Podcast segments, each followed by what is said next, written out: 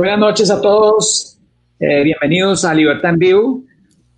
Hoy les habla Rafael López. Eh, en los controles nos acompaña hoy eh, Julio Alvarado.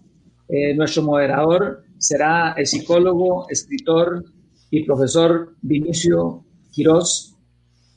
Tenemos unos invitados especiales hoy, dos invitados especiales que van a hablar sobre el tema del modelo cubano eh, y eh, quiero decirles que eh, será transmitida esta sesión, esta conversación por Soy Costarricense, por Hablemos de Libertad y por el Frente Emprendedor. Asimismo, por los canales de Libertad en Vivo en Facebook Live y YouTube.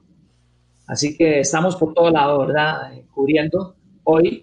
el objetivo de la revista, como ustedes saben y hemos venido conversando, es difundir las ideas de la libertad eh, y tenemos dos secciones, una sección de presentar la oferta política el pensamiento político, que lo hacemos miércoles o viernes, esta semana será viernes, y eh, los días jueves, que es el día de hoy, hablarnos de temas diversos sobre el quehacer humano, desde la educación hasta el tema de la filosofía, el tema de la economía, el tema de, de la cultura, etcétera, etcétera.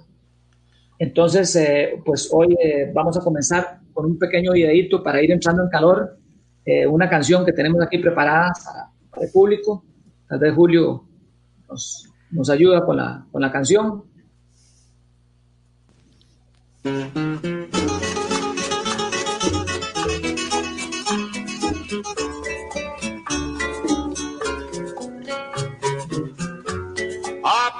Aprendimos a quererte desde la histórica altura donde el sol de tu bravura le puso cerco a la muerte. Aquí se queda la clara la entrañable transparencia de tu querida presencia, comandante Che Guevara. Pues sí, aquí estamos ya, este, eh, los dos invitados especiales, eh, el doctor Rigoberto López y eh, el, el, PH, el, el, administrador Alan Canales, ¿verdad? Que está también encargado de, pues, de varias, ha estado encargado de varios proyectos mundiales, ¿verdad? De coordinación y ha tenido experiencia en Cuba a nivel empresarial. Eh, Vinicio, un gusto en saludarte, don Rigoberto, Alan Canales, mucho gusto en, tenerlos aquí y muchas gracias por participar. gracias a todos. Gracias, gracias, eh, Rafa, Rigoberto, Alan. Eh, bueno, hoy tenemos un tema interesante, un poco ese anticipo musical con respecto a, al Che Guevara. Y también les quería, para, para entrar en, en calor, hacerles una pregunta como el bosque, después lo desgranaremos en árboles, pero vimos una canción, vemos aquí la gorra, a ver, la gorra del comandante supremo, tenemos muñecos del comandante supremo, es el modelo, el muñeco vudú del comandante supremo, tenemos la jarra del Che Guevara por aquí, tenemos habanos del Che Guevara por aquí, y por supuesto tenemos las inconfundibles camisas del Che Guevara. Y bueno, ha ido avanzando un poco porque incluso tenemos al Che Guevara, tenemos al Che Guevara oso perezoso, ¿verdad? O sea, e, e, en todas las dimensiones, tamaños y sabores. Ecológico, ecológico. Ecológico, ahí va avanzando, ahí va avanzando, creo, el Che Guevara. Pero bueno, eh, si hacemos, por ahí viene la pregunta, eh, siempre los pueblos buscaremos ideales para alcanzar el desarrollo, el bienestar, algunos hablan de la institucionalidad, otros de nuestras creencias y pensamientos. Y aquí quiero empezar haciéndoles esa pregunta, la pregunta general. ¿Es la revolución cubana que inspira tanto a los políticos, a Latinoamérica? Si se acordarán en el traspaso de poderes, cuando presentan a la delegación de Cuba, hay un desmesurado aplauso, ¿verdad?, de muchos costarricenses. Empecemos con la pregunta general. ¿Es válido tener a la revolución cubana como un modelo de desarrollo ¿Qué creen? Eh, empiezo con usted, don Rigoberto. Pregunta general y ahí la vamos desmenuzando. ¿Es un buen modelo, es un buen imaginario para alcanzar el desarrollo económico, el bienestar? ¿Qué piensa? Eh, no, sé, buenas noches para todos los que nos, buenas noches. escuchan. O sea, realmente eh, la revolución cubana, desde el punto de vista económico, no puede ser modelo. Eso, porque desde el punto de vista económico, pues sencillamente eh, su Producto Interno Bruto, su per cápita, el nivel de salarios que tiene Cuba, eh, todos los problemas serios económicos que tiene, la necesidad periódica de que siempre haya alguien que lo respalde desde el punto de vista financiero. Eh, en los primeros tiempos, cuando ya se produce la revolución y se produce la ruptura con Estados Unidos, pues lógicamente todo lo que fue la Unión Soviética y los países del campo socialista. Cuando se cae toda esta, eh, todo este bloque soviético, pues lógicamente quien salva la tanda es el presidente Hugo Chávez y, su abundante petróleo, eh, y así sucesivamente. Pienso que incluso ahora se está buscando y se trata de acercamiento a Estados Unidos. siempre alguien tiene que salvar la tanda. Y realmente eh, a veces es un error, o sea, uno ha podido estudiar profundamente todo lo que es la historia de Cuba y entonces eh, la historia de Cuba está un poco distorsionada. O sea, en realidad a nosotros nos veían como una república totalmente supeditada al capital norteamericano. Y es algo que ha quedado demostrado que no es así. O sea, la mayor parte de las industrias, incluso la industria más próspera, que era la industria azucarera, estaba en manos de capital cubano la industria, la famosa industria de habanos, otro de los elementos por los cuales se conoce a, Cuba, estaba totalmente en manos de cubanos. Eh, y así sucesivamente, o sea, eso es, algo eh, verdaderamente elemental. Si usted se pone a analizar que el país que fue el azucarera de la Segunda Guerra Mundial, fue la azucarera de la Segunda Guerra Mundial, o sea, la que suministró ese importante elemento energético para la alimentación en prácticamente todos los países que estaban en guerra, ahora en estos momentos tiene que importar azúcar de Francia y de otros países. ¿Para qué? Para poder darle la cuota que por la tarjeta de racionamiento, que ya tiene prácticamente 58 años más o menos, o sea, es la, tarjeta de racionamiento más longeva de la historia de la humanidad, pues para poder cubrir ese, o sea, ese, esa ración que se da, pues lógicamente tienen que importar azúcar. O sea, eso es descabellado. Y eso, lógicamente, o sea, pudiera enumerar mucho. Pudiera enumerar, por ejemplo, que en el año 1959 había prácticamente una cabeza de ganado por habitante. En estos momentos, pues, no sé cuál será la proporción, pero yo sí sé que incluso el campesino, dueño de una res, no, que sea suya, no la puede sacrificar para vender su carne. E incluso la leche tiene que conveniarla con unos eh, centralizados centros de acopio para poder eh, comercializarla. O sea, eh, en realidad la economía, bueno, verdaderamente desde el punto de vista económico, le podemos echar la culpa al embargo esto es una cosa que siempre... Pero en realidad el pollo que se come hoy en Cuba es un pollo estadounidense. Eh, y muchas de las cosas que hoy se, se comercializan en Cuba y estas cosas son norteamericanas. Lo que pasa es que los norteamericanos exigen que se le pague cash. O sea, no se dan crédito. Y bueno, realmente ellos tienen que proteger su negocio, porque Cuba le debe a las 11.000 vírgenes. Entonces, ellos lo que hacen es proteger su negocio. Eso, eh, sí, hay algunas cosas que lógicamente, están recogidas en el embargo, pero para nada es un bloqueo, ni mucho menos. O sea, eh, hay comercio. Y sencillamente en la época de Obama se, trató por todos los medios de, poder eh, lograr esto, ¿verdad? Es, la, es mi opinión muy modesta. Ok, no, no, gracias, gracias. bastante, hiciste un, un transitar por muchos momentos de, Cuba, que creo que por ahí vale más tarde irlos desgranando, ¿verdad? Lo que ha sido Cuba siempre subsidiado porque su sistema económico es, es un fiasco, creo, ¿verdad? Y, y, gracias, ahorita le entramos, Alan, en tu experiencia incluso eh, comercial, ¿verdad? Eh, ¿Qué opinión te merece? ¿Es un buen modelo a seguir como creemos los latinoamericanos, los presidentes? Es como ir a la Meca, ir a visitar a los Castro, ir a visitar al régimen, ¿verdad? Casi es excursiones, ¿verdad? Para vos, ¿tiene un asidero real o qué hay de fondo?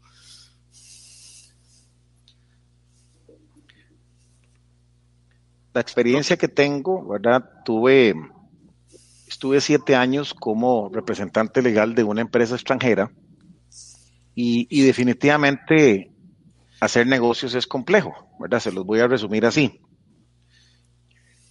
De Cuba, si aquí nos quejamos de que tenemos 300 instituciones, eh, Cuba ha tenido 10.000 instituciones este, estatales, ¿verdad? Entonces todo es controlado por el gobierno. Entonces, aunque la teoría dice que tenemos un sistema este, centralizado para mejorar la producción y todo lo que sea, pues se crean instituciones de instituciones de instituciones para eh, de controlar la producción y, controlar a todo el mundo. Entonces, em, yo que he tenido eh, la experiencia de, trabajar en diferentes lugares en el mundo, entonces ahí sí uno tiene con qué comparar, ¿verdad? Porque esa es una situación que, como lo decía don Rigoberto, eh, de cuando uno llega ahí parece que todavía estamos en 1959, ¿verdad? Parece como que el tiempo no ha pasado. Ideológicamente, eso es lo que todavía la gente habla de la revolución y la revolución, y todavía estamos, o sea, estamos en el 2020, está, estamos en otra, en otro mundo, en otra era, eh, la era de la información, la era de, la, de la comunicación, y, pues todo eso es, restringido y controlado. Entonces, cuando empezamos a hablar de hacer negocios, y estás haciendo negocios con el Estado, ¿verdad? Y, para nosotros los que creemos en la libertad, definitivamente el Estado no, no es un buen socio, ¿verdad? Entonces, depende de la óptica que se vea, ¿verdad? Todas esas personas que, admiran, eh, yo no sé si ahí, Julio, puedes poner el, el, el, asunto, ¿verdad? Que ese es un poquito el, si puedes poner ahí el, la frase eh, que hablábamos de libertad. No, la, la, la, frase, Julio, tal vez podemos poner ahí el, el eh, la frase que habla de, de la admiración de la libertad en un país comunista, etcétera. No, esa no.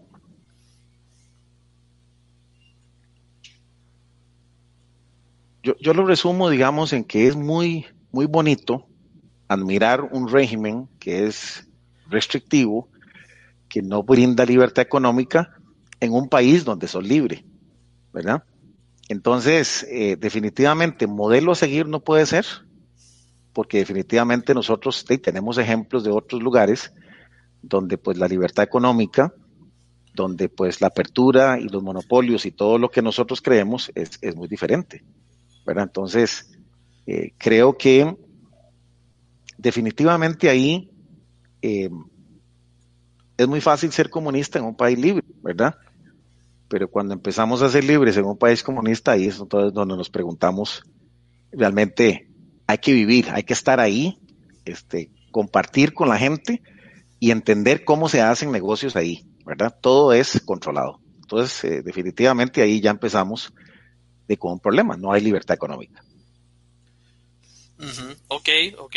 Eh, gracias, Alan. Entonces es que es un estatismo exacerbado, exponencial, eh, lo que se ve en, Cuba, y, un poco con la parte económica, que lo decía también por ahí Rigoberto, eh, decía Carlos Alberto Montaner y, compañía, Mario eh, Álvaro Vargas Llosa y Plinio Apuleyo, que la Unión Soviética había sido había subsidiado a Cuba con 120 mil millones de dólares, es decir, Cuba no produce nada. Es un país que su sistema económico es insostenible, que hasta el mismo Fidel Castro creo que tuvo un lapsus freudiano. Eh, se le salió decirlo, ¿verdad? Entonces tenemos la historia que llega Gorbachev y dice, Glasnost, perestroika, no más plata, los satélites, y viene el periodo especial, ¿verdad? Este, el periodo especial donde no se subsidia casi por 10 años hasta que entra el chavismo.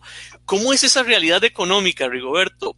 ¿Cómo es vivir en una sociedad donde no hay iniciativa privada, ¿verdad? Donde la gente no puede poner su, su negocio, donde todo siempre tiene que ser regulado por el Estado. Y si por ahí nos puede contar también cómo se vivió ese periodo especial cuando Cuba no fue subsidiada por nadie. Eh, realmente, o sea, el periodo especial fue extraordinariamente triste. O sea, estamos hablando, por ejemplo, de, de ocho horas de corriente eléctrica, ocho horas sin corriente eléctrica, luego ocho horas con corriente eléctrica. En el duro verano cubano, o sea, yo realmente tenía buenas condiciones. Yo no soy una persona que estuviera muy mal económicamente, ni mucho menos. Teníamos incluso aire acondicionado en las habitaciones. Y yo tenía que agarrar a mis hijos pequeños, llevármelos a la azotea de mi casa y allí dormir. Porque verdaderamente aquello no había quien lo resistiera.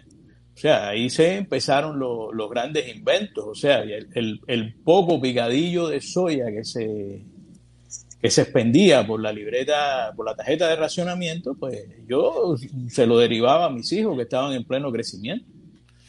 Y entonces nosotros eh, lo que hacíamos era, por ejemplo, eh, cuestiones que son anecdóticas, pero que son graciosas, ¿verdad? Eh, servía la cáscara de la toronja, se le echaba un poco de limón, se freía con agua y uno se hacía la idea de que estaba comiendo un suculento bistec. Fue un periodo durísimo. Allí, dentro de las cosas que hubo, que por cierto le costó el puesto a un viceministro del Ministerio de Salud Pública, fue la famosa neuropatía epidémica. La neuropatía epidémica que fue por un déficit de vitamina B12. Yo en ese momento estaba en una oficina que tenía que subir una escalera de 14 escalones. Yo padecí neuropatía epidémica. Y yo, o sea, trataba de subir tres escalones y tenía que sentarme. Y, y, eso realmente fue por un problema de avitaminosis. Es una realidad. O sea, no, no, no se puede decir otra cosa. Y, incluso eso lo habló eh, eh, ese viceministro y entró en, en contradicción, incluso un viceministro que tenía una historia de lucha insurreccional, eh, una persona de mucho prestigio, además uno de los epidemiólogos más ranqueados a nivel de, de, la, de América y toda serie de cuestiones, y sencillamente lo, tuvo que ir a ocupar una plaza de médico en un hogar de después de ser viceministro de, del Ministerio de Salud Pública. O sea, eso fue terrible, yo le digo, fue terrible. Eh, unido a eso, o sea, no sé, repartieron para comprar unas bicicletas chinas que eran muy pesadas. Entonces, para usted trasladarse al trabajo tenía que trasladarse en bicicleta. En realidad, lo que sí se hizo fue una disminución extraordinaria de la obesidad. Ahí nadie quedó obeso, ahí todo el mundo estaba con un nivel de nutrición tremendo, todo el mundo bajó de peso. Y verdaderamente fue un, un periodo muy serio, muy, muy, muy triste, muy... O sea, no había transporte para nada. O sea, se, se tocó fondo, realmente, se tocó fondo. Y, y, ya el último, el último fondo que se tocó fue aquella crisis del 94, cuando eh, las personas de, de, Centro Habana, muy cerca del, del malecón habanero, pues salieron a protestar y algo que nunca se había visto en Cuba, porque verdaderamente o sea, la, situación represiva es muy, muy marcada. Claro, eh, eh, a, mí me preguntan, bueno, ¿y en Cuba la represión? Y entonces, no, no, no, no, no, la represión en Cuba no es una represión ostensible. O sea, usted no la ve, no la palpa. Como la puede ver, por ejemplo, cuando se hizo, se trató de reprimir las protestas estas que hubo acá y entonces los guardas con toda su... No, no, para nada. Ahí la represión es mucho más lavada, es mucho, mucho más inteligente. O sea, ahí hay eh, tú no sabes tu vecino, no puedes confiar en él o, no puedes hablar alto. Por ejemplo, yo, yo trabajé en un, en un eh, pueblo pesquero y a mi padre le encantaban los mariscos y, ya cuando él estaba enfermo, yo le pedía a, los pescadores que por favor me guardaran unas colas de langosta que a él le gustaban mucho y toda serie de cuestiones. Y yo tenía que, bueno, mi mamá la cocinaba por suerte mi casa era bastante separada y yo tenía que botar la basura de los carapachos a tres kilómetros de mi casa. Porque la señora del Comité de Defensa de la Revolución podía llegar y podía registrar la basura. Y entonces aquello, era un compromiso. ¿Cómo es posible que esté comiendo mangosta? Claro, e, eso, eso contrasta, porque entonces, ¿qué pasa? Que ahora usted ve que en Cuba la, la la diputada Mariela Castro, que es hija del general Raúl Castro, pues sencillamente le brinda langosta a una muchacha. Todo eso sale en, YouTube y en Facebook, ¿no? Entonces, eh, los cubanos eh, pues dicen, ¿y esto qué cosa es? O sea, ¿cómo es posible? A ver, yo le, yo le digo a, a, las personas ¿no? que me dicen, no, que en Cuba, dígole perfectamente, si usted quiere ir a vivir a Cuba, no hay problema de ningún tipo. Si usted quiere ser igual al otro, o sea, estar tan mal como el otro, no tiene ningún tipo de problema. Usted, claro, si tú vas con dólares, vas a un hotel cinco estrellas, eh, van cinco mulatas, te bailan y otros te tocan tumbadora, después te vas a Varadero, disfrutas de una excelente playa de las mejores del mundo, o sea, así no, no. Usted se va para allá, usted vive con peso cubano y busca un trabajo que le paguen el salario. Y entonces cuando usted resista eso por más de seis meses, yo le digo, usted está graduado para vivir en Cuba. O sea, si usted está dispuesto a perder todo eso, pues sencillamente hágalo. O sea, yo, yo no critico a nadie. Yo, yo lo único que le digo a las personas es, a ver, yo nunca he visto emigración de Estados Unidos a Cuba en balsas, a riesgo de que se lo coman los tiburones. Yo jamás he visto eso. Yo no he visto, o sea, para no siempre hablar de Cuba, que estamos tratando a Cuba, pero bueno, de, un, de una derivación. Venezuela, Venezuela, yo no he visto a nadie emigrando de Colombia a Venezuela o de Brasil a Venezuela. Yo, yo veo a los venezolanos emigrando para todos lados. Incluso ahora está aquí en Costa Rica. Entonces, bueno, son buenos, son regímenes excelentes. porque la gente entonces no migra al revés? O sea, mira en el sentido contrario. Eso es una lógica brutal. Para cualquiera que no tenga dos dedos de frente, no, no quiera hacer un análisis verdaderamente a fondo. Y verdaderamente eso es así. Ahora, para finalizar el comentario, perdóname que me extienda. Yo soy, yo les digo una cosa, realmente. Para mí, el Estado padre el Estado protector, para mí lo que hace es sumir en la miseria a los habitantes. Eso, eso es así. Bien. Yo estoy esperando con la boquita abierta para que venga entonces el Estado protector y me eche el alimento. eso, eso realmente, para mí el Estado, mientras más pequeño, mejor. O sea, que garantice los elementos básicos, educación de calidad, salud pública de calidad, por supuesto, toda la actividad esta de regulación, de jurisprudencia, perfecto.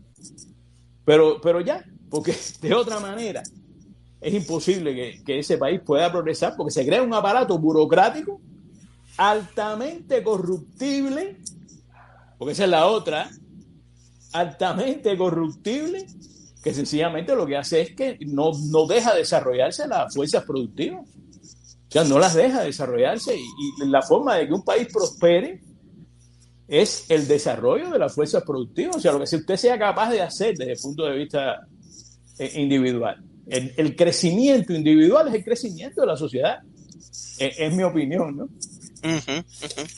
Ok, me, resonó, claro, muchas gracias y gracias por la sinceridad, sé que fueron momentos, me imagino, difíciles lo que se pasó por allá, y, esa palabra, ese, ese paternalismo estatal, ¿verdad? Casi que se vuelve como una fantasía erótica en Latinoamérica y, por ahí, tomando esa, frase, Alan, ¿qué, qué, pensás vos? Si comparamos esos estados bonachones, paternalistas, burocratizados, con tu experiencia, lo que has visto, sociedades donde hay menos Estado, donde se hay más iniciativa de los individuos para que busquen sus sueños, su felicidad.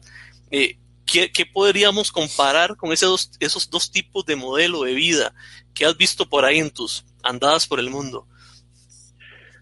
lo que pasa, Vinicio, es que cuando vos tenés una camisa de fuerza, ¿qué es lo que intentás hacer por naturaleza? Y salirte de la camisa de fuerza, ¿verdad? Entonces, lo, que, lo que decía eh, el doctor es, bueno, eh, voy a poner otro ejemplo. Estas cosas de que no puedo comer langosta porque me esto y lo tienen controlado, es lo mismo, por ejemplo, con los cerdos, ¿verdad? O con las vacas. Es un ejemplo que, que les puedo dar de alguien donde, por ejemplo, puede producir, pero no es de él. Sin embargo, por allá de, hay dos cerditos que no entraron en, la, en, la, en el conteo, ¿verdad? Entonces, ¿qué estás fomentando, digamos, con un mercado restrictivo? Eh, un mercado negro, ¿verdad? Entonces, ya no es un tema de hacer negocios, sino es un tema de sobrevivencia, ¿verdad? Porque entonces cuando empezamos a hablar de cómo es que empleamos y cómo hacemos negocios, entonces yo les puedo contar de que, por ejemplo, en mi caso particular, en mi testimonio, una empresa extranjera no emplea a sus eh, este, colaboradores, ¿verdad? Es una empresa estatal la que te provee, ¿verdad? Los, los empleados eh, te cobra por Vinicio, te cobra por Rafael mil dólares, pero a la persona le dan 20, 30 dólares. Entonces, ¿qué significa eso? De que la persona no se está ganando lo que realmente está eh, haciendo ahí. Entonces, digamos, cuando nosotros empezamos a hablar de libertad y empezamos a entender de que, le pongo otro ejemplo, eh, ahí hay dos monedas circulando, ¿verdad? Entonces, el cubano normal tiene un peso cubano. Ese vale, este, eso es por un dólar, ¿verdad? Pero para el extranjero, a usted le cobran en otra moneda que se llama cubanos convertibles, que son los famosos CUCs. Y ese vale uno a uno.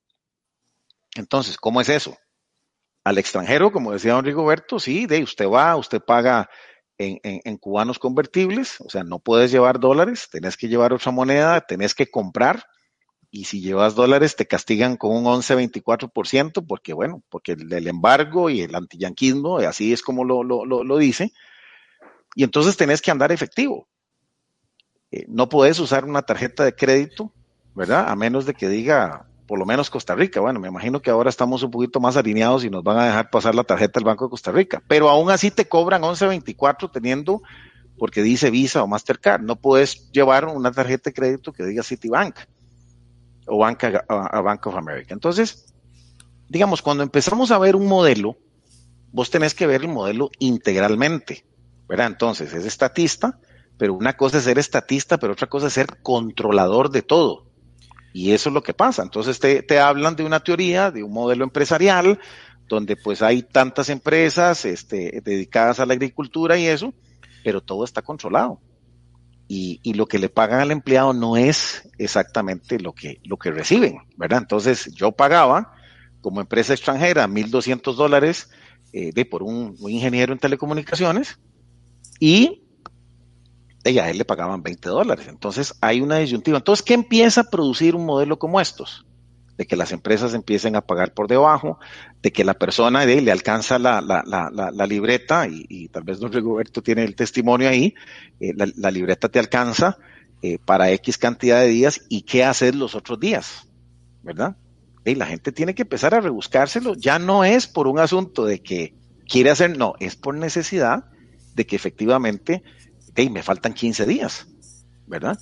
Eh, entonces, ¿qué pasa también? Bueno, hey, los que tienen familia en el exterior, que les mandan una remesa, que cada vez las limitan más y que son 200 dólares, etcétera, pues, bueno, esos están salvados. Y lo que no.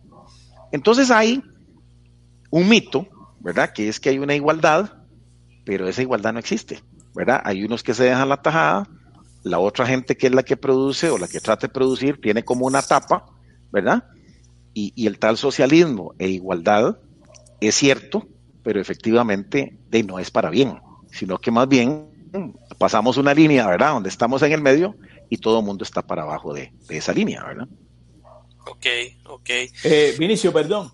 Dale. Eh, déjame darte dos frases del... o sea, dos frases que se manejan, porque eh, la otra cosa es, y, y, para mí lo más terrible, es, es esa doble moral. O sea, cuando estoy hablando dentro de la familia, en un círculo estrecho de amigos cercanos, o sea, yo hablo en contra del régimen. Eso es brutal. Ahora, si me toca hablar de una manera oficial o de una manera ya donde me puedan oír gente que yo no sé quiénes son, entonces todo es vive el socialismo. Eh. O sea, hasta eso. Entonces, el, pueblo cubano, que, que, como todo latinoamericano, descendientes de hispanos, somos así, que nos reímos hasta de las desgracias decía, hay una frase famosa que decía, el, cubano hace como que trabaja y el gobierno hace como que le paga. Para, para refrendar esa, intervención del, empresario. Wow, y, un poco uniendo y meto mi, charco, yo, yo sé que no necesariamente la búsqueda del dinero es reforzante, aunque muchas veces sí. Pero ¿cómo se vive, digamos, en una realidad donde yo no puedo tener iniciativas para tener ciertos emprendimientos que no necesariamente conllevan dinero? Por ejemplo, asociarme, ¿verdad? Hacer un partido, discutir sobre la realidad o, ¿por qué no? Claro, tener mis propias iniciativas, mis propios sueños. Si estudié, ya que ahora vamos a hablar de la educación cubana, eh, si estudié, me preparé y yo quiero poner, echar a rodar una iniciativa, pero cuando un otro es el que diseña tu futuro, ¿cómo se vive eso? Vinicio, tal vez ahí, don Rigoberto, Ahí, si me deja, ¿me porque escucharon? tengo un par de te- tengo un par de testimonios interesantes ahí. Por ejemplo, cuando empezamos a hablar eh, de, de- de que estás metido como en una como en una botella donde hay una tapa, entonces sí, digamos, estamos hablando de una edu- educación gratuita. Te pongo el ejemplo de un muchacho que teníamos nosotros, era administrador de empresas, era ingeniero de comunicaciones, o sea, era un tipo súper preparado. Pero, pero esa preparación, y, como le digo, hasta abogado era, era eran tres carreras la que tenía, y, y era un lujo para nosotros tener un muchacho tan preparado, eh, y de que, que, que no le pagaban exactamente por toda esa, esa preparación y demás, simplemente le pagaban los mismos 20 dólares que le pagaban al, al médico o le pagaban a otra persona. De hecho, interesantemente ganaba más el taxista, ganaba más la persona del restaurante que las personas que tenían tres o cuatro carreras porque no tenían acceso a que les dieran tips en algún, en algún, en algún momento. Entonces, ese es otro tema. Si usted ve la fuga de talentos que hay, y, y bueno, aquí, aquí el, el- el- invitado también es, es un, es un ejemplo claro de qué es lo que hace un modelo como estos, al ser restrictivo. de, la gente empieza a escapar y empieza a salir. Es como como de vos tapar la olla el arroz y empieza a, a burbujear y empieza a salir vapor por algún lado y ya la tapa la hicieron con un huequito para que salga. O sea, hay fuga de lo que sea. Efectivamente, eh, el cubano es un tipo inteligente, es un tipo que, que, es hábil, eh, la vida misma le ha enseñado a, buscar una solución eh, de sobrevivencia, aunado a que es curioso, y, nosotros que éramos una, una, compañía de, de soluciones y telecomunicaciones, pues uno ve la persona en las limitaciones tecnológicas que habían, definitivamente, de pues apelar un cable y resolver.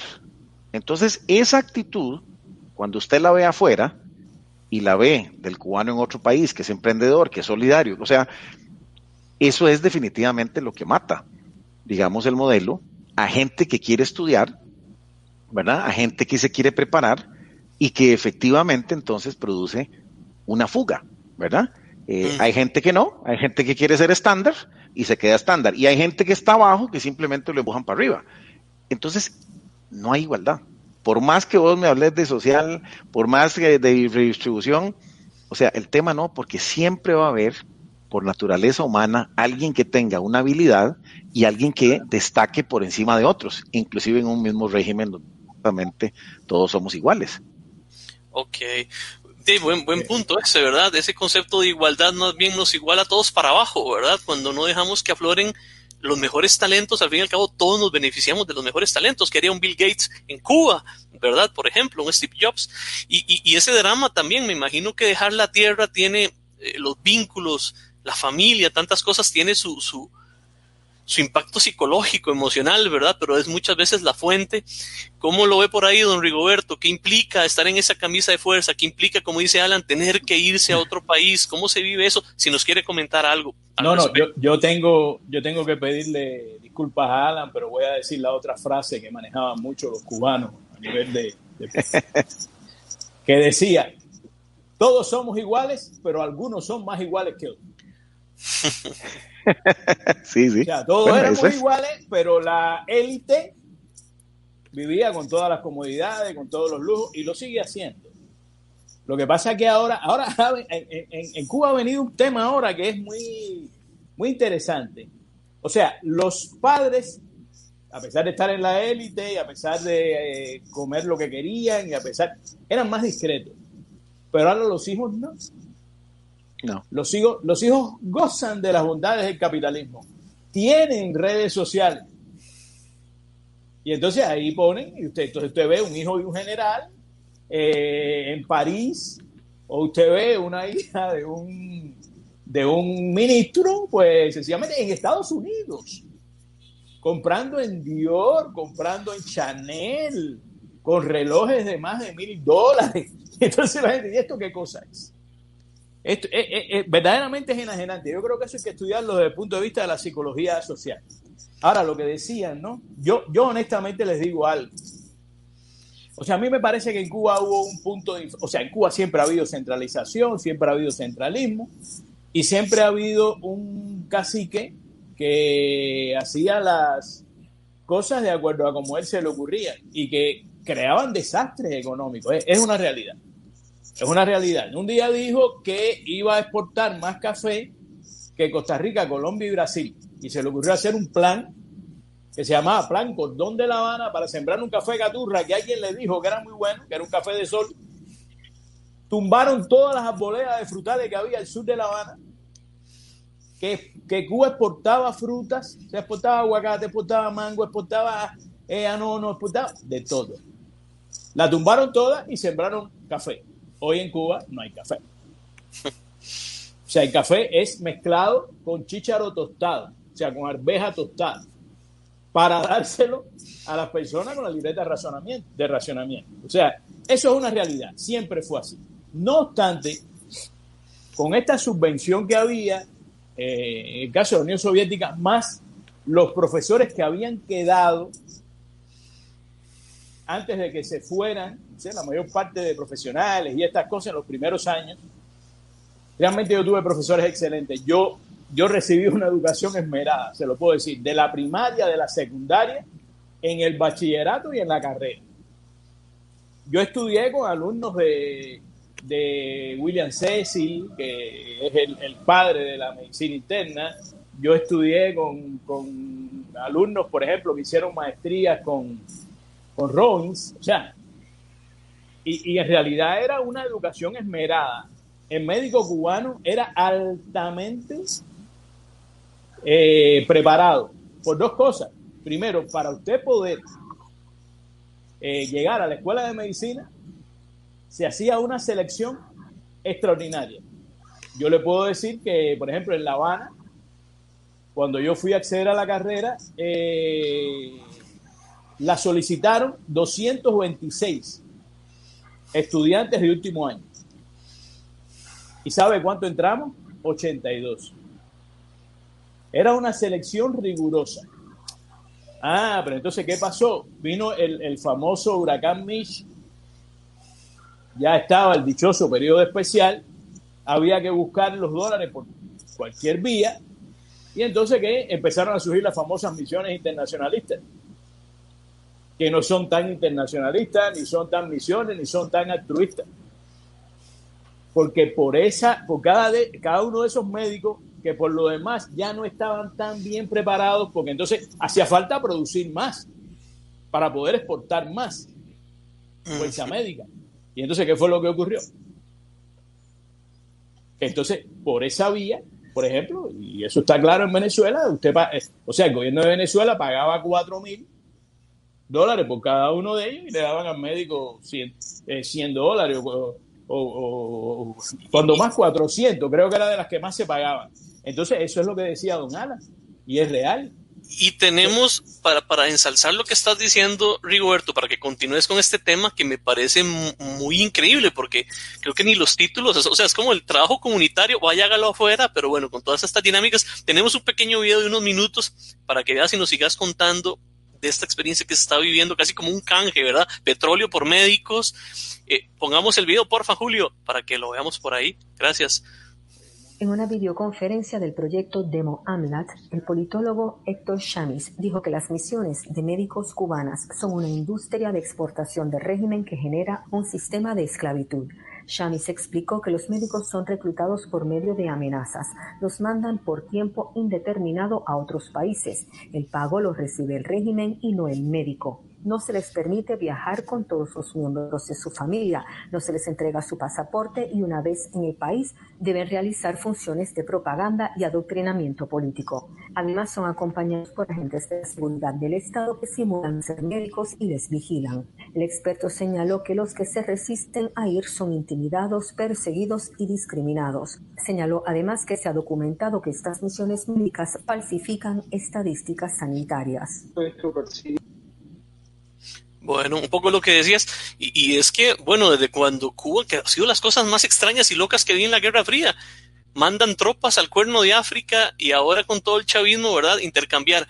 ¿Qué más nos querés agregar de esto? Este, no, realmente tengo, tengo una discrepancia, solo una con el video. ¿Cuál es? Contanos. A nadie intimidan para, para que vaya a misión, ni mucho menos. Eso no es real. Los médicos cubanos se matan por hacer misión porque es la única manera que tienen de al menos conseguir 100, 120, 200, 300 dólares para lograr hacer una casita, para lograr comprarse un carrito más o menos de uso, para lograr hacerle los 15 a la niña de la fiesta de cumpleaños, para lograr tener algo más. O sea, no, no los amenazan. No, no, los amenazan una vez que están dentro. ¿eh?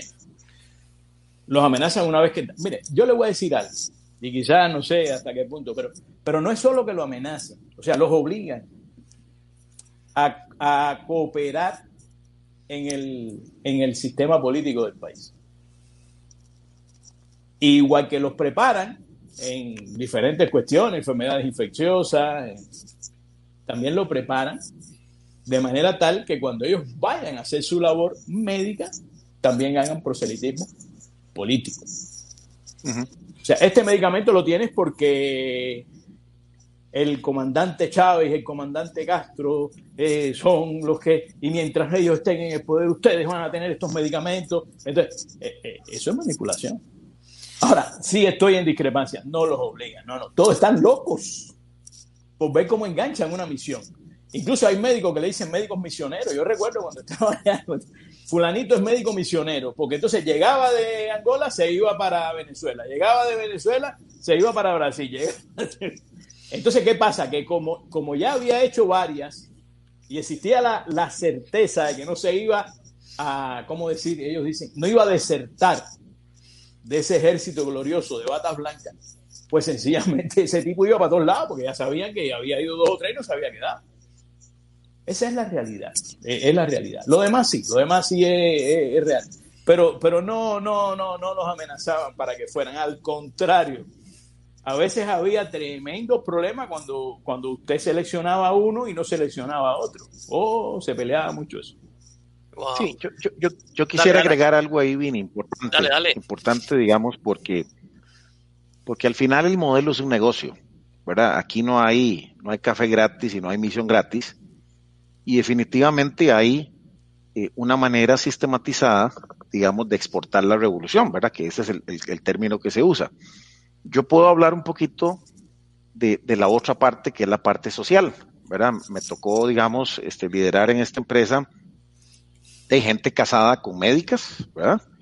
Eh, que, salían en estas misiones y, eso generaba, eh, es cierto, eh, la principal motivación, como dice el doctor, era económica, ¿verdad? Porque obviamente ganar 20 pesos o 20 dólares o 30 a poder, digamos, estar en otro país diferente, teniendo diferentes accesos a, otras cosas, eh, eso también generaba un problema social, digamos, a nivel familiar, ¿verdad? Porque, por ejemplo, eh, es importante que todo el mundo entienda que, que, que la gente no puede salir de Cuba, o sea, no tienen un pasaporte. Para usted salir, tiene que ir o en una misión, o tiene que ir con un permiso, o tiene que ir de una manera eh, especial, ¿verdad? Yo creo que, voy a contar aquí una, una, infidencia. Eh, pues me pasó con, la esposa de, un compañero que tenía que hacerse una operación eh, en Suiza, ¿verdad? Un tema de una sustitución de una cadera, que bueno, que ahí por, un, por una, una, parte de la, de la Comunidad Económica Europea se consiguió que se pudiera hacer en Suiza, pero, pero él no podía ir, ¿verdad? Bueno, para bendición, ¿verdad? La casa matriz de la compañía que, yo lideraba estaba en Suiza, en Ginebra. Entonces pudimos hacer una carta para decir que él iba a un entrenamiento para poder estar y acompañar a su esposa, digamos, en, ese tema, ¿verdad? Claro está en que el riesgo de que alguien se quede afuera y todo eso, eso es una realidad, ¿verdad? Y les puedo poner otro ejemplo. Eh, también teníamos una oficina regional en Brasil y este muchacho que les digo preparado, que era abogado, administrador y, ingeniero en telecomunicaciones, eh, pues igual había un entrenamiento de, una tecnología que era importante, entonces de pues uno como representante legal hacía la solicitud al gobierno, le extendían el pasaporte, él podía viajar y resulta ser que el muchacho vino casado, ¿verdad? Eh, eh, y entonces el volver casado a Cuba después del entrenamiento le daba a él la oportunidad de salir del país porque su esposa era brasileña. No sé cómo estaba cocinado ese arroz, ¿verdad? Porque pues uno en una empresa global pues tiene muchas relaciones con gente de otros países y demás. Bueno, pues el hombre seguro ya tenía todo listo y, hasta novia este, tenía eh, en Brasil y bueno, y volvió casado. Esas son realidades, ¿verdad? Que, que, que, que nadie la sabe, ¿verdad? Este, no es como nosotros que tenemos un pasaporte y decidimos poder salir e ir, ¿verdad? Este, también tenía el, caso de, otro señor, eh, que era el, que me cuidaba las espaldas ahí en, Cuba en el, trabajo, y su hija pudo salir, ¿verdad? Porque se ganó una, una, una visa, una lotería, y entonces se fueron para, se fueron para Miami. Entonces imagínense solicitar a nombre de una persona, eh, pues ir a, un consulado, decir que la persona está ahí, que la empresa lo respalda, hacer un compromiso verbal con la persona, decirle, bueno, ya, yo te estoy ayudando, pero también, pues, pues el compromiso suyo es que vuelva, ¿verdad? Porque uno no quiere tener ningún problema, de, pues que esas son las reglas del juego que hay eh, eh, eh, en ese sistema económico, digámoslo así, ¿verdad? Y, y el sistema empresarial, si lo podemos decir así. Entonces la gente siempre fue fiel, pero es para que todo el mundo entienda de que la libertad que nosotros gozamos aquí de poder agarrar un pasaporte, de me quiero ir para acá y me quiero ir para allá, eso no, no, no, no pasa ahí, ¿verdad? Entonces, cuando empezamos a hablar de las misiones estas de salvación, como le digo, tuve la dicha también, porque como la empresa era europea y, con todos los mitos de embargo y todas las leyes, nadie quería hacerse cargo de las representaciones legales en, en, estos países, ¿verdad? Eh, con, con un régimen socialista. Entonces me tocó a mí también ser eh, eh, representante legal en Venezuela, en Bolivia, en donde nadie quería, entonces pues yo asumí la responsabilidad. Y efectivamente, pues podía ver en todos estos lados eh, cómo esas misiones tenían un carácter definitivamente de, ayuda, pero que es un negocio. Entonces se convirtió en una exportación de la revolución y en una exportación también y una entrada de divisas para, para, para un gobierno pero al final el que está sacrificado es la persona. Entonces el doctor dice, sí, se peleaban por ir, pero ¿a qué precio? ¿A qué costo? ¿Verdad? Entonces volvían tres años después. No es que se van ahora y vuelven al año y, y los dejan venir a ver la familia y vuelven. No, es hasta que termine la misión y, y son esas misiones de tres años donde pues de el, eh, vea, hasta embarazada volvió la, la, la, la mujer de, de, uno de los muchachos acá que era médico, ¿verdad? Entonces, eh, no estamos satanizando el asunto de, sino que estamos hablando de libertad y estamos hablando de que efectivamente son realidades que solo usted viviendo ahí, no yendo de paseo al Hotel Meliá y a Varadero y, pasar la pura vida, porque eh, esa es la parte que se ve muy bien y, a los que nosotros podemos este, disfrutar, digamos, como, como turistas, pero la realidad de ahí, de vivir con la gente y estar uno escuchando la realidad de cada persona, de acuerdo al modelo y al sistema de vida, este, son otros 100 pesos. Ok, gracias, gracias, este Alan. Y es parte del ejercicio de hoy, ¿verdad? Eh, un poco ver esa cotidianidad del día a día, de lo que es vivir en, este régimen cubano, ¿verdad? Tan exportable, tan codiciado. ¿Y qué les parece si hacemos aquí un, un quiebre y nos vamos como de, los regímenes se ocupan de imaginarios, de símbolos, de figuras, ¿verdad? Para que sostengan como alfileres. Y bueno, hay un poco que se hablaba de ese adoctrinamiento desde, desde chicos, ¿verdad? Lo que vos decías también, cómo se adoctrina a través de la salud, ¿verdad? Miren cómo el régimen, cómo Fidel se personaliza la salud. Y, y, bueno, creo que, que, ahora que enseñábamos la camisa, enseñámosla de nuevo, ¿verdad? Se rifa al final de la presentación de hoy. Eh, ay, putica, perdón, ahí la, la, la, las neuronas espejo ahí, ¿ok? ¿Verdad? Eh, ícono del capitalismo. Ahora, Pero tenemos ahí la figura de, que creo que ha sido extendida en Latinoamérica, muy romantizada, el médico que con su motita se va por toda Latinoamérica a ver los pesares sociales, ¿verdad? Cómo trabaja en el leprosario, cómo se inserta en una revolución románticamente, ¿verdad? Eh, el gran justiciero de los pueblos, cómo incluso cuando es asesinado por la malvada CIA eh, termina puesto como en una pileta con los ojos entreabiertos, su barba de moribundo y su pelo largo, parecido al Jesús del Santo Entierro, ¿verdad? Entonces hasta, hasta casi se santifica el Che Guevara y que creo que refleja un culto al pasado en Latinoamérica, a Simón Bolívar, a Eva Perón, ¿verdad? Eh, como que nos quedamos pegados en el pasado, pero la pregunta es, eh, ¿Vale esta construcción del Che Guevara? ¿Quién era el Che Guevara verdaderamente? ¿O es, un, ¿O es un mito construido por un régimen totalitario para vender, para exportar y adoctrinar? ¿Qué nos dice por ahí, don Rigoberto? ¿Quién era el Che Guevara? Bueno, yo realmente, o sea, el, Che Guevara, yo era muy pequeño, ¿no? Cuando, la revolución triunfa, o sea, yo nací en el 57, la revolución triunfa en el 59, tenía dos años, o sea, yo prácticamente a ellos eh, no los conocí.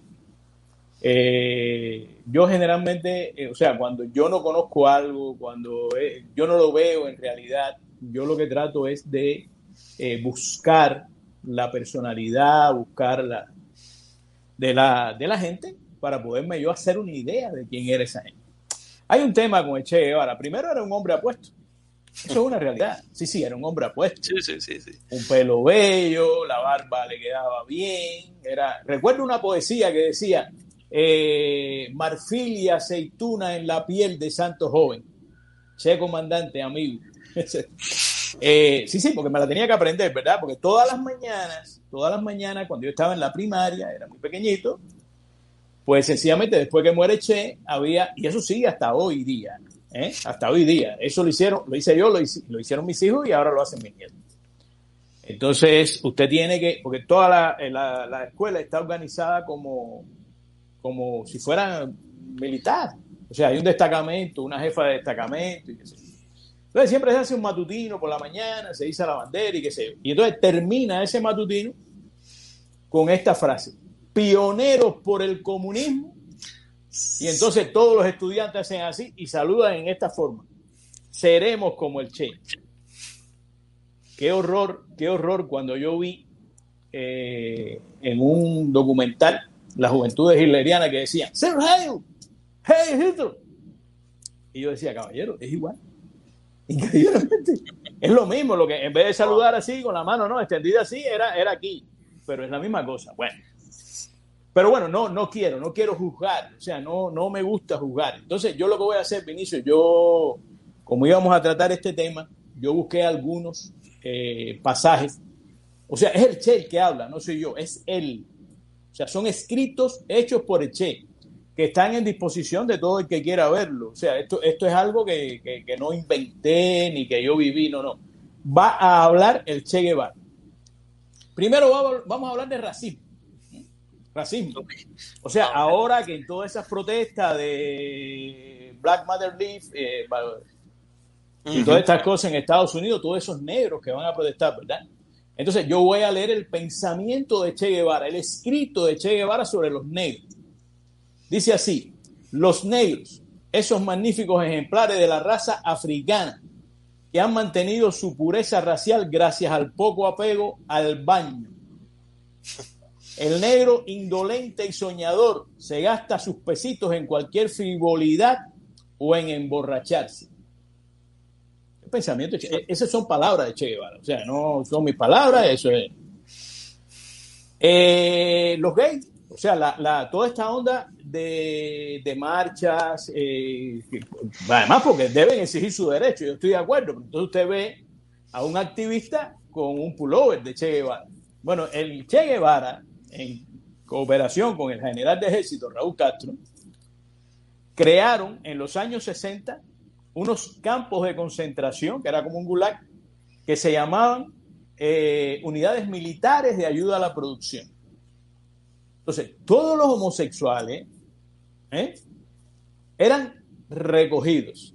Incluso recuerdo que eso fue a punto de partida de un discurso de Fidel que dijo que el hombre nuevo que tenía que formarse en el comunismo no podía tener esas tendencias elvis ni andar con esos pantaloncitos apretados que enseñaban glúteos. Entonces, a partir de ahí, pues se creó esa UMAP. ¿Y saben lo que decían esos campos de trabajo forzado, en realidad? ¿eh? O sea, gente sin, sin tener, eh, eh, digamos, una, una, prescripción jurídica, ni mucho menos, ¿no? Eh, tú eres gay. También habían religiosos, porque esa es la otra onda. También había religiosos. También había, bueno, la gente que políticamente no quisiera. También el que andaba con una guitarra y el pelo largo. O sea, esa es otra historia. Yo, yo, a mí, un día me condujeron a una estación de policía porque tenía el disco Rubber Soul de los Beatles. Y mi padre me lo advirtió. No salga con ese disco para la calle. Agarra el disco, la placa. Un disco que, que logré, una muchacha me lo prestó, que tenía familiares en el extranjero. Agarra la placa y métela dentro de una carátula de un disco de Pello Lafrocán, que era un tumbador cubano.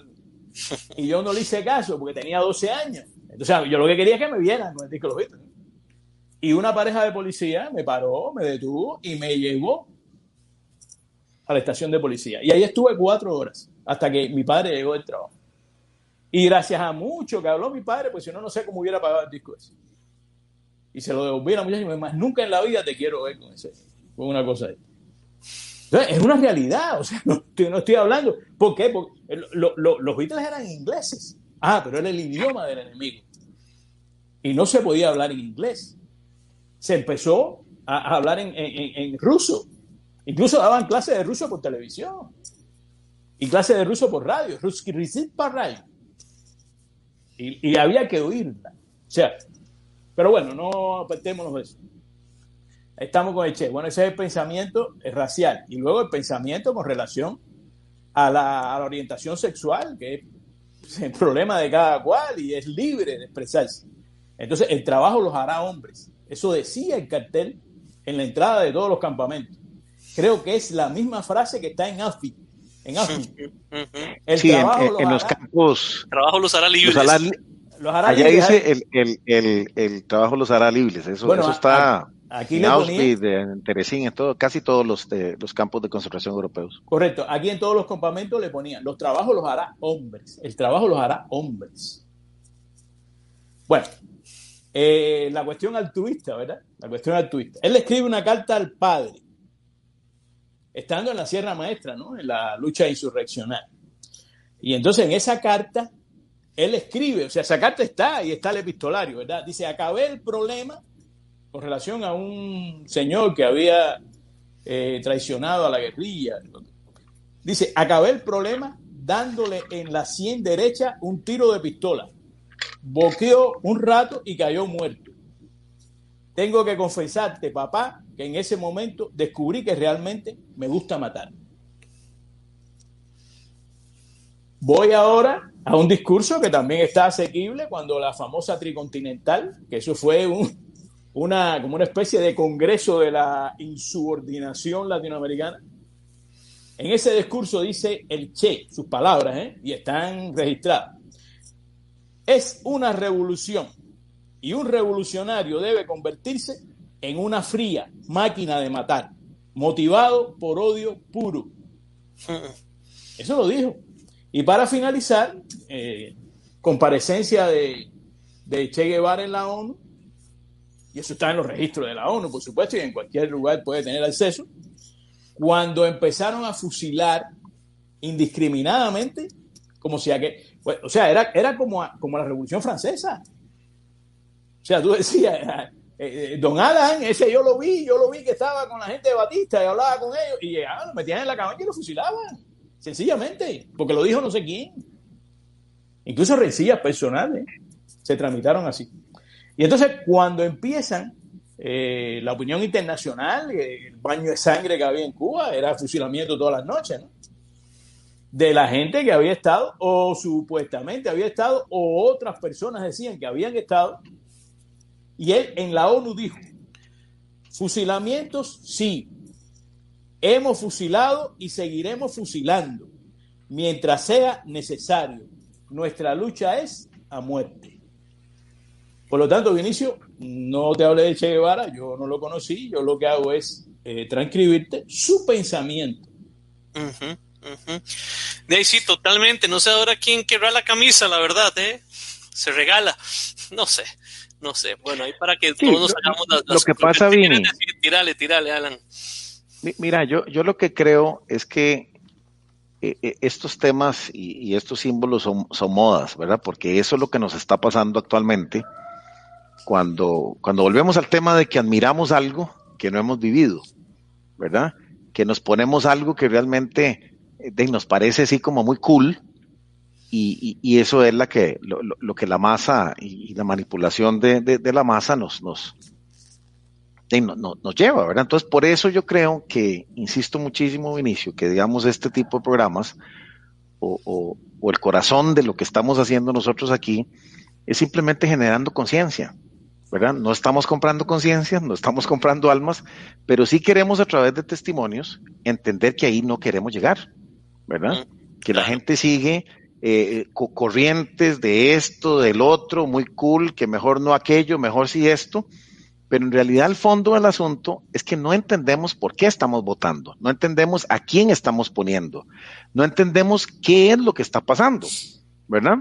Y entonces, ¿qué es el problema, verdad? Que hablamos ya de educación, que, decía don Rigoberto, o sea, aquí descaradamente en los, en los, en los libros de, de, de, cómo se llama, de, del colegio, y, bueno, no hablemos ni siquiera de la universidad, el, el, famoso generales y filosofía y todas las carajadas ahí. O sea, este, esto es un tema donde efectivamente nos está moviendo hacia una conciencia diferente a la que nosotros no queremos.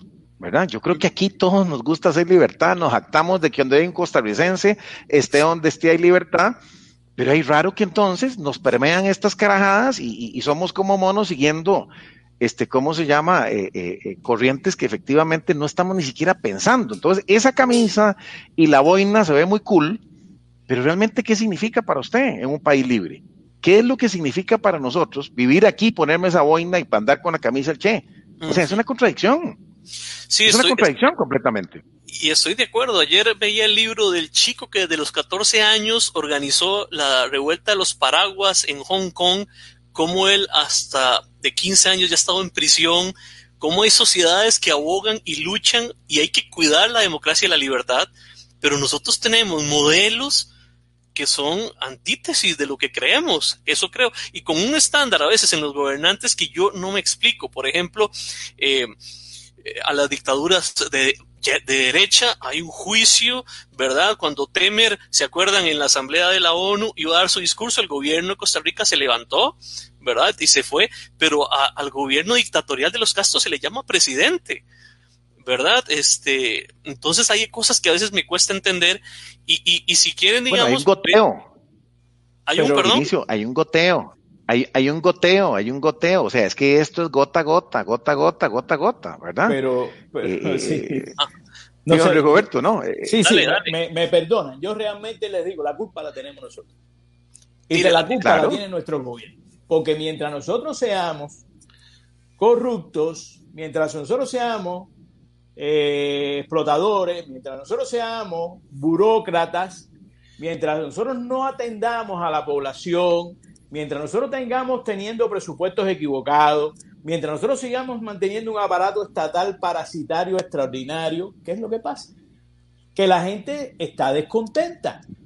Y a la gente que está descontenta llega un caudillo cualquiera, cualquiera, digo, un caudillo cualquiera, le vende cuatro ideas, porque en propaganda son excelentes, eso olvídense. Le venden cuatro ideas, accede, hacen una reforma constitucional, copan poder judicial, copan poder legislativo, tienen el poder ejecutivo y se acabó la democracia, estimado. Se acabó la democracia. Y la culpa la tenemos nosotros. O sea, la culpa la tienen nuestros gobiernos. ¿Ok? Porque si no fuera la corruptela y los problemas y los rollos que había con el gobierno de Carlos Andrés Pérez, no hubiera habido. No hubiera pasado exactamente. exactamente. Está claro lo que estamos hablando. Pero, sí, sí, porque, esa es otra cosa, Vinicio. Perdona, leer, leer los documentos del Foro de Sao Paulo, cuidado con eso.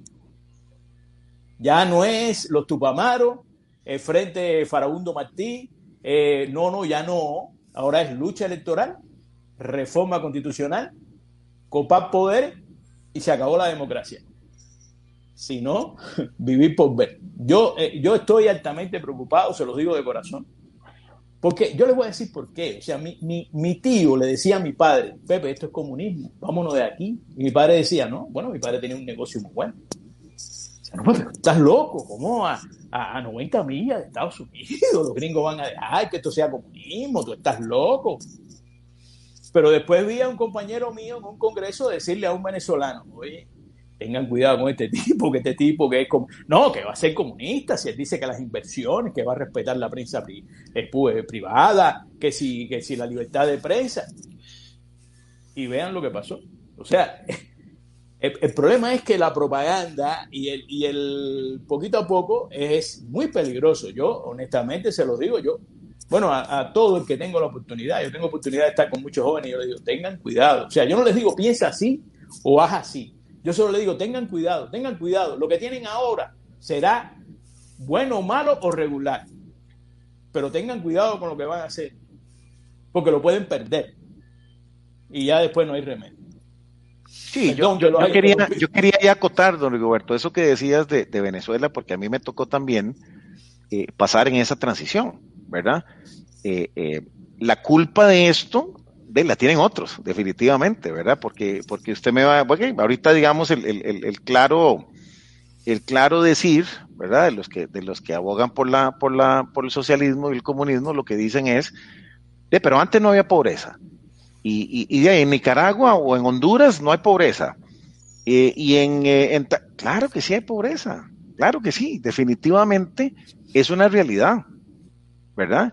Y, eso es, es que ningún modelo de ese tipo, ¿verdad? Este, eh, eh, de, un lado u otro, cuando hay represión, cuando hay, este, eh, simplemente te secuestran y, se usa a la gente con un fin electorero, ¿verdad? Entonces definitivamente ahí está. Gente que estuvo, porque saquearon ese país, ¿verdad? En Venezuela lo saquearon antes, ¿verdad? Lo habían saqueado los, los, los, los Carlos Andrés Pérez y demás. Entonces, claro, cuando vos escuchás a Chávez, que a mí me tocó así al frente en el hotel ahí Hilton y yo decía, pucha, si este carajo tiene razón, ¿verdad? y claro, y, y, y quienes se abocaron por la, la gente que efectivamente nunca la habían vuelto a ver, nunca le dieron ninguna oportunidad, se robaban eso a, a, a manos llenas, o sea, una cucharada grande que se servían ahí. Entonces, claro, de aquel que nunca le dieron y llega esto y empiezan con la igualdad y empiezan aquí y empiezan allá, y entonces empiezan a dar ¿verdad? Eh, bombillos y a pintar las casas y, arreglar, sí, las aguas negras que habían portado. De claro, entonces de vos, que simplemente no te habían vuelto a ver y te empiezan a dar, ¿verdad? Sin necesidad. Entonces, ahí empieza el, tema del goteo, ¿verdad? El tema de, la manipulación de masa y, de ahí te hablan bonito y que entonces ahí estamos. ¿verdad? El te dan, el te dan, eso es fundamental. Te dan. El te dan, el te, dan. Entonces, por eso el cuidado del bono Me dieron un televisor. ¿Qué? ¿Eh? Me dieron un televisor a color. Ah, mira, a, Don Alan le dieron un automóvil. O sea, en realidad, no, es que te dieron un automóvil, te dieron derecho a comprar un automóvil, porque el Estado es quien da el derecho a comprarlo, no es que tú te lo compres libremente con tu dinero.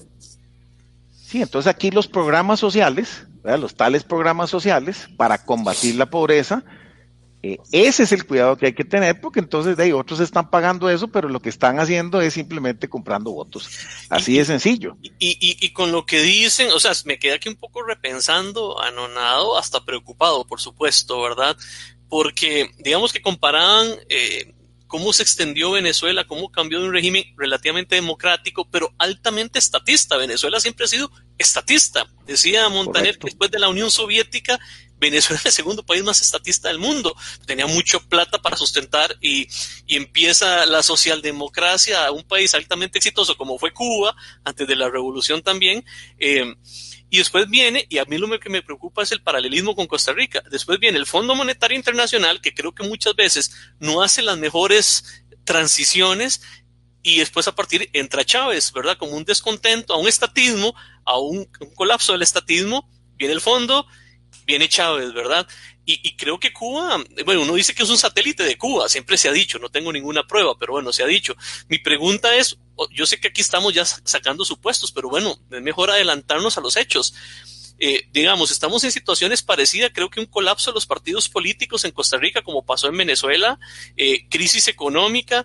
Mi pregunta por ahí va, si estamos también en tierra fértil, como decía Rigoberto, a un populista y si Cuba todavía tiene esa manifestación internacionalista, no sé cómo lo ven, un poco eh, retomando lo que están diciendo.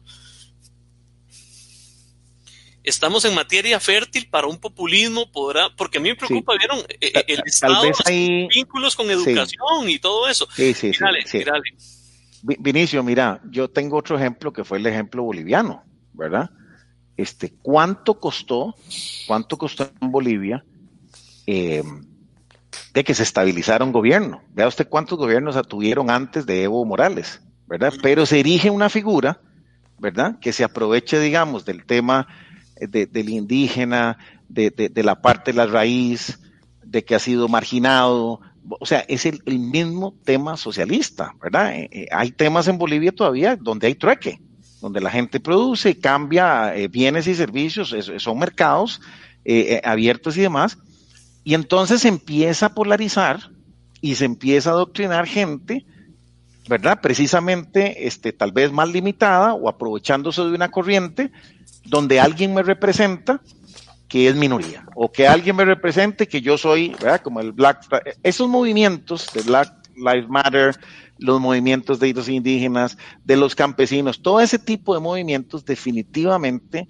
Vinicio, eso no es de gratis. Véalo aquí, ¿de dónde van a salir bombas Molotov en, un día?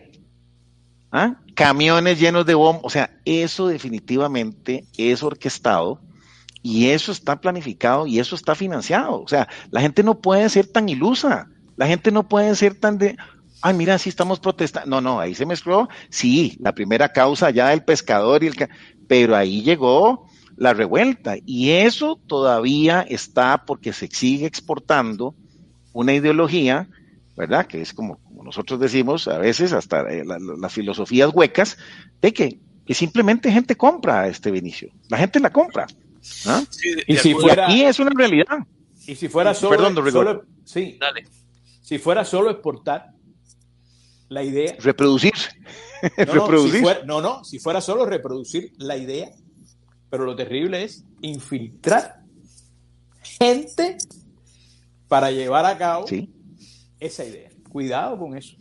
Porque ahora yo le digo, bueno, sí, Chávez sí, correcto. Todo el mundo se olvidó que mató a no sé cuánta gente, soldados y eso, cuando hizo el golpe de Estado. Perfecto, está bien. Eh, ¿Y por qué Maduro? ¿Y por qué no Diosdado Cabello?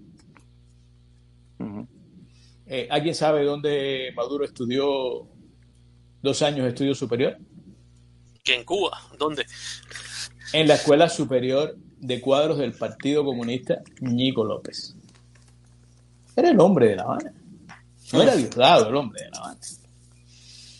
Demasiado, eh, fue, indicado, fue indicado. eso que decía Don Alan, a ver, porque además es un imbécil. O sea, cuando usted se pone a analizar a ese hombre, o sea, ese hombre, no sé, eh, es risible todas las cosas que dice. Eh, pero es que es el que tiene que estar ahí. Es el que tiene que estar ahí y porque es el que usted puede mover como una marioneta. Ese es el problema. Yo sigo, sigo preocupado con eso. Porque ahora, eso mismo que decía Don Alan, o sea, hoteles Molotov preparados, eh, incluso algunas armas, eh, todo bien instrumentado, todo bien organizado. Y los narcotraficantes que estaban infiltrados, bueno, ¿qué va a los narcotraficantes? No le conviene que haya tanto policía en la calle. Vaya, eso es ilusorio. Metan bien el dedo, investiguen bien y busquen bien y van a encontrarse cualquier sorpresa. Cualquier sorpresa. Como se la encuentran en Chile ahora con el tema este. Este señor se dio, Sebastián Piñera, van a hacer una reforma constitucional. Vamos a ver qué sale de ahí. Eh, todo eso está.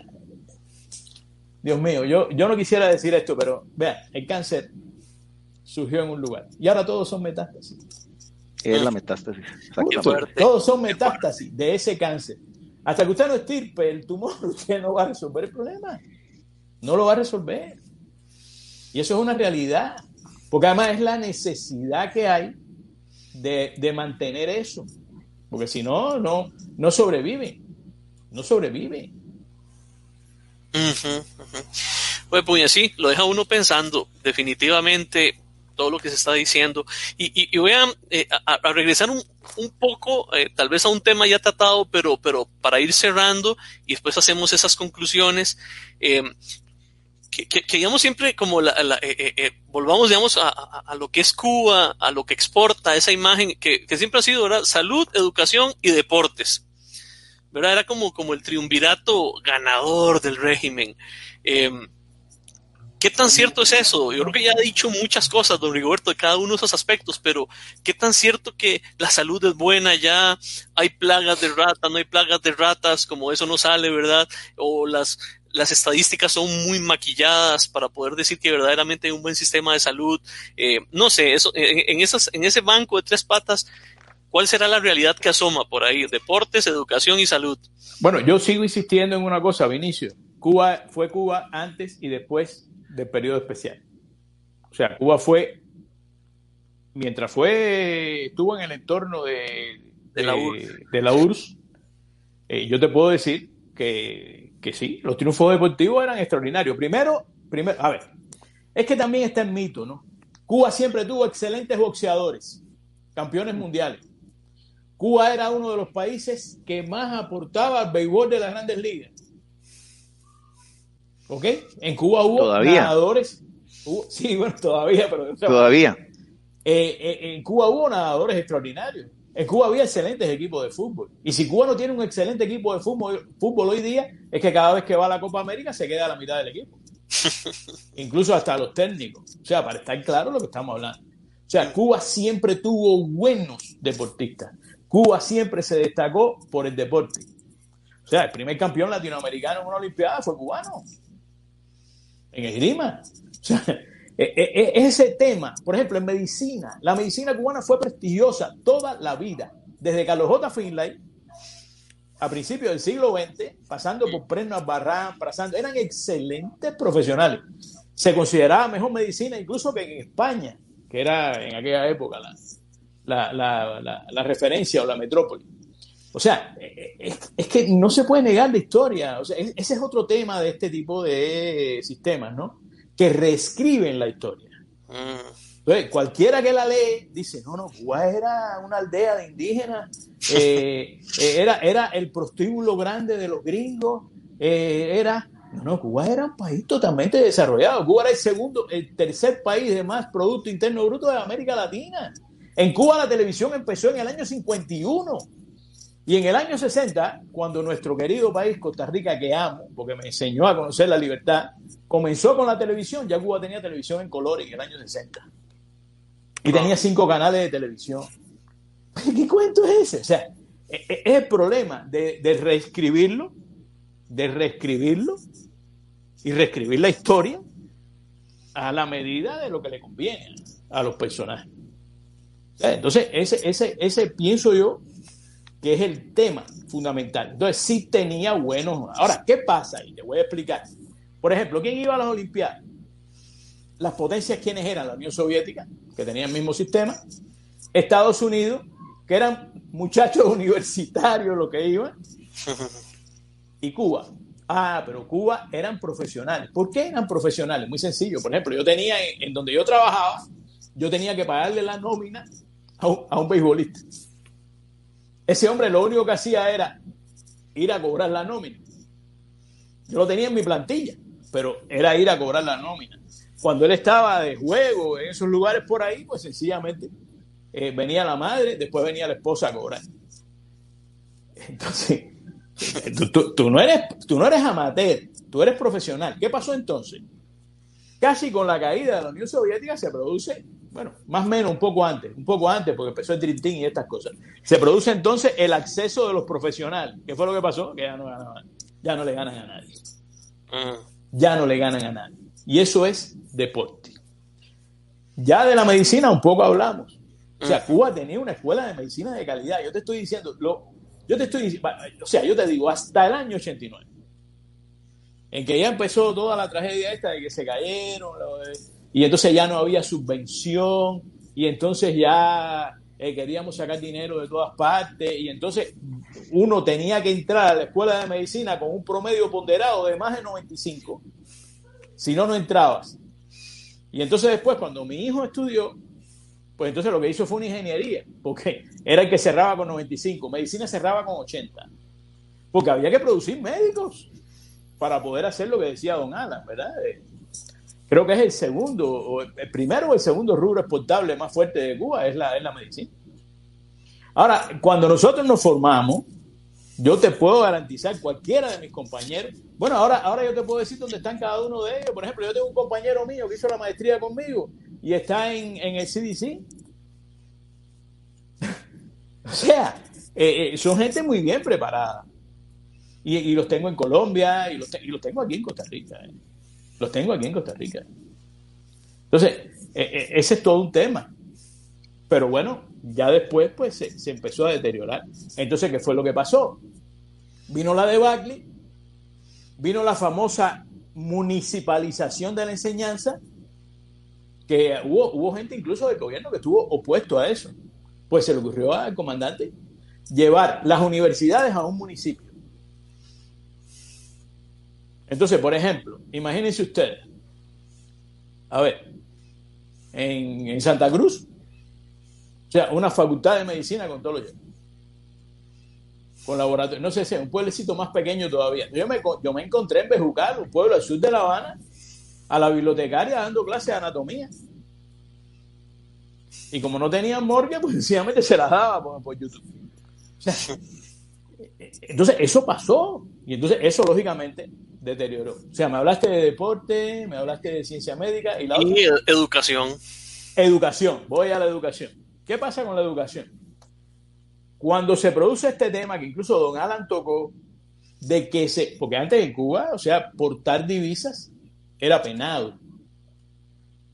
Y por cierto, una cosa que se me quedó, creo que es el único país, no sé, no estoy muy seguro, ustedes tienen más versión internacional, pero creo que es el único país en que un cubano para entrar tiene que obtener un visado. un visado para entrar en tu país. ¿Ok? Pero bueno, imagínense ustedes que yo, tengo, yo soy un costarricense, me voy a Estados Unidos, trabajo ahí un año y cuando regrese tengo que pedirle visa, visa en la embajada costarricense en Estados Unidos. Bueno, eh, eso para todo el que quiera, ¿no? Que, esté dispuesto a eso, que vaya y viva ahí. Eh, en el caso de la educación, eh, en realidad, ¿dónde se produce el cisma en la educación? Se produce cuando se despenaliza el dólar. Anteriormente, si usted tenía menos de 100 dólares, usted eh, era penado y iba a cárcel por tenencia ilegal de divisas. Si lo encontraban con más de 100 dólares, entonces tráfico de divisas y la pena era aún mayor. Pero llega tiempo, se cae la Unión Soviética. Entonces, ¿cuál es la única posibilidad? Lo que decía don Alan, la remesa. Entonces aquellos que eran gusanos y que no queríamos, que no, no los queremos, no los necesitamos. Aquello que dijo Fidel, pues ahora, ahora, mande remesa, mande remesa, que esto se cae. Y entonces, lógicamente, la gente, para que su familia estuviera bien, porque además es un sentimiento humano, pues empezó a mandar remesa. ¿Ok? Y entonces, pero por otra parte, empezaron a abrirse entonces las inversiones extranjeras llegó la empresa de Don Alan, llegaron los hoteles Meliá, llegó el Iberostar, llegó diferentes entidades. Y entonces, ¿qué pasa? Que los maestros que decían, me voy a meter yo en un aula con todos estos muchachos, con todos los problemas que tienen, pasando tanto trabajo para ganar 25 eh, dólares al mes. Ah, no, yo me voy para un hotel y de cualquier cosa. Habían profesores graduados de secundaria que eran mucama en los hoteles. eran mucama en los hoteles. Y, si no lo hacías, mira, no sobrevivías. O sea, yo te digo, yo insisto, yo no era una persona que tuviera un salario bajo, yo tenía un salario altísimo. Pero cuando usted convertía eso, o sea, cuando usted hacía la comparación, eran 75 dólares al mes. Entonces, ¿qué, tenía que hacer yo? Yo era taxista. Era taxista. Y entonces yo, como tenía la. Sí, yo, le, yo, le, yo, le, pregunté, don Rigoberto, le pregunté a la, a la muchacha que era la, la asistente administrativa ahí en la oficina, que cuál era el hombre más atractivo, decía él que, decía ella que el taxista, porque tenía más oportunidad económica, ¿no? Porque sí. No, no. Mira, el taxista, el carnicero, incluso se hacían canciones. Por ejemplo, hay una canción famosa que dice, el carnicero es un cancha, el carnicero es un bárbaro, el, carnicero, el carnicero es Brad Pitt, es el, mejor de mi barrio. Porque el carnicero eh, te robaba el vistecito y que se ve, pues vendía la carne en el mercado negro, que es lo que decía don Alan ahorita. Entonces, si tú tenías 8 dólares, porque te habían mandado una remesa, bueno, tú comprabas, era 8 dólares la libra de carne de res. Porque luego el otro peligro era, por Dios, que tú mataras una res porque matar una res es un delito que se llama hurto y sacrificio del ganado mayor. Y eso te costaba 25 años de privación de libertad, ¿eh? sin discusión. Por matar una, res. 25 años de privación de libertad. Entonces ahí surgió el otro chiste, ¿no? Cubano. Que donde, donde único las vacas son sagradas, en la India y en Cuba. esa, esa es la realidad, y es la realidad palpable o sea, yo te lo digo, yo cuento lo que yo, para mí es real. Ah, sí, Cuba tuvo una tremenda educación. Los médicos cubanos, excelente. Excelente. Y déjenme decirle que yo conozco muchos acá en Costa Rica que son excelentes médicos. En Costa Rica está, en Costa Rica está la pediatra especialista en emergenciología, que era la, la, la directora de la unidad de cuidados intensivos pediátricos más grande que había en La Habana. Y así, eh, eh, entonces, pero bueno, ya te digo, todo eso, honestamente, todo eso. Porque en Cuba sí, había eso, sí había, y sí había buena educación, y sí había. Lo único que tú no respirabas libertad, porque tú no podías salir a ningún lado. O sea, tú no podías ir a, a, a un país extranjero, tú no tenías acceso a la información. O sea, tú no la tenías. O sea, yo, yo, yo tuve mi primera computadora, yo usé mi primera computadora en Costa Rica, yo usé mi primer teléfono en el año 2010. Yo no sabía lo que era una tarjeta, ni de crédito ni de, débito. Wow. Ok, ok, gracias eh, Rigoberto. ¿Y qué les parece? Bueno, estamos a, tres minutos para cerrar. ¿Qué les parece? Bueno, si hacemos algunas reflexiones, eh, ¿verdad? Amarramos eh, libremente, alguna asociación libre. ¿Te parece, Alan, ahí unos, unos segundos? ¿Qué, ¿Qué te evoca? ¿Qué te movió todo lo que hemos hablado? ¿Algo que quieras decir para cerrar? Yo, yo digamos, como me he desempeñado en el campo económico y, y, de dirección de empresas, eh, de lamentablemente la experiencia, digamos, cuando han habido eh, estos modelos confiscatorios de la libertad de, económica, de la libertad de producción y demás, eh, no, no, ha sido bueno. O sea, el resultado no ha sido bueno. Nosotros, por ejemplo, como te digo, en el caso de, de, de, de Cuba nos iba bien. ¿Por qué? Porque teníamos un contrato con el gobierno. Si no, no se puede hacer nada más. Pero digamos, en Venezuela tuvimos que cerrar operaciones. Eh, la cantidad de vuelos que llegan ahora eh, no, da para poner este, definitivamente nada en aquel momento, en aquella empresa donde yo trabajaba, y entonces de ahí se, perdió un montón de inversión simplemente porque no se podía hacer nada más y, y se fue estrangulado. En el caso de Bolivia vendimos la operación, porque cuando estás en una situación donde te van a confiscar, donde cualquier cosa puede pasar y no tenés una, una, una libertad jurídica, eh, usted no puede producir. Usted definitivamente no, no, no, no genera este, lo, lo, que se hace. Y después vinieron de las leyes este, completamente en contra de la libertad de empresa. Entonces ahí empieza la gente a, a, levantarse en contra de, de, de, del que le da de comer. Entonces, empezamos a tercerizar actividades, ¿verdad? Eh, y empezamos a hacer un modelo diferente de negocio porque definitivamente el riesgo país era, era muy complicado. Y, así fuimos y, tuvimos que efectivamente sacar, eh, de salir de, esos mercados porque efectivamente era el más el costo, eh, de que no necesariamente era un costo económico, eh, pero era un costo muy alto de, hacer y, y, entonces empieza la corrupción.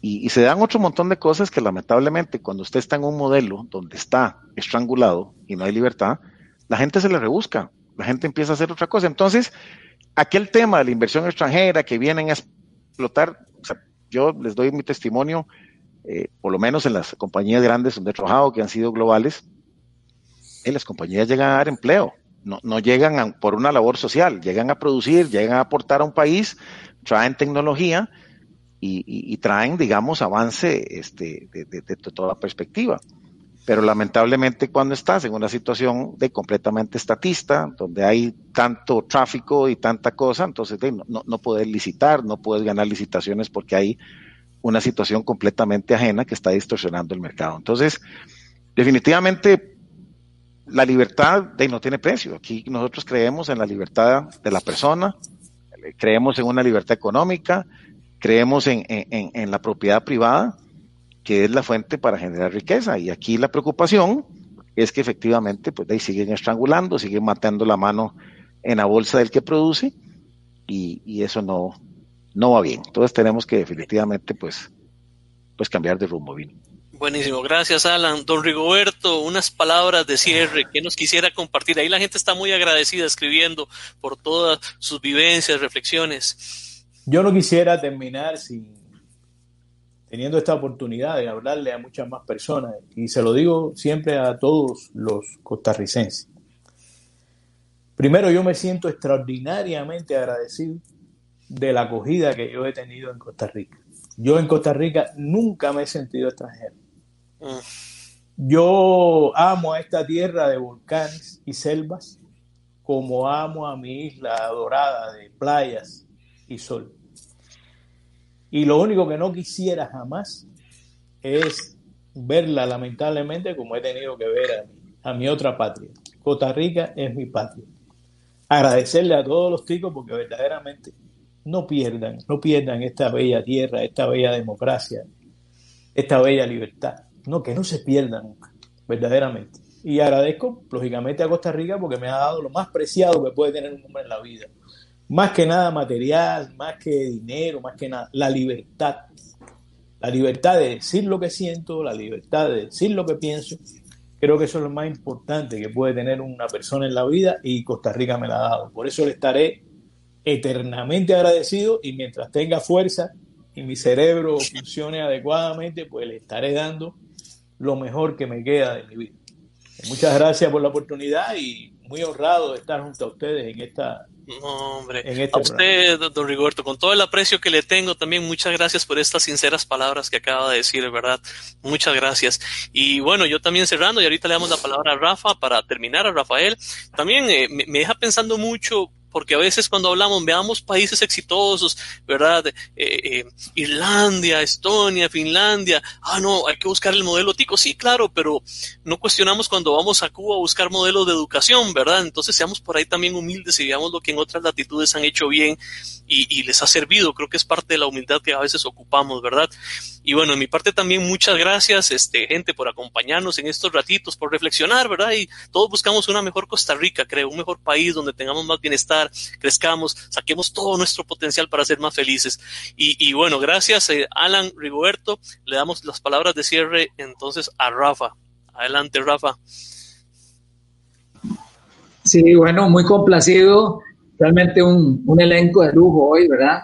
Con Rigoberto, extraordinario, su, experiencia nos, nos deja, nos enriquece mucho, igual que Alan Canales, ¿verdad? Toda, toda esa experiencia de tener que trabajar en, un país en esas adversidades y una moderación excelente por parte de Vinicio Quiroz. Eh, tenemos la frase del día, ¿verdad? Siempre ponemos una frase que, trata de sintetizar eh, lo que venimos hablando. Julio, ¿puedes ponernos la frase antes de, de, de cerrar? Una sociedad que prioriza la igualdad por encima de la libertad no tendrá ninguna de las dos. El, premio, el premio Nobel de Economía Milton Friedman ya, ya desaparecido. Extraordinaria frase. Bueno, este, eh, mañana queremos invitarlos eh, al evento de Juan Carlos Rojas, ¿verdad? El tema es liderazgo en tiempos de crisis. Estamos en momentos pues en, momentos especiales donde se necesitan tomar decisiones, no vemos que se estén tomando y pues el presidente del, Deportivo Saprissa, que nos va a hablar acerca del liderazgo. Están todos cordialmente invitados. En la semana próxima los eventos van a ser miércoles y jueves. Volvemos a miércoles y jueves. Pero mañana tenemos a Juan Carlos Rojas a las 6 de la tarde.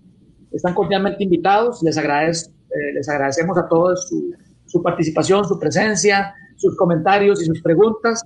Y buenas noches.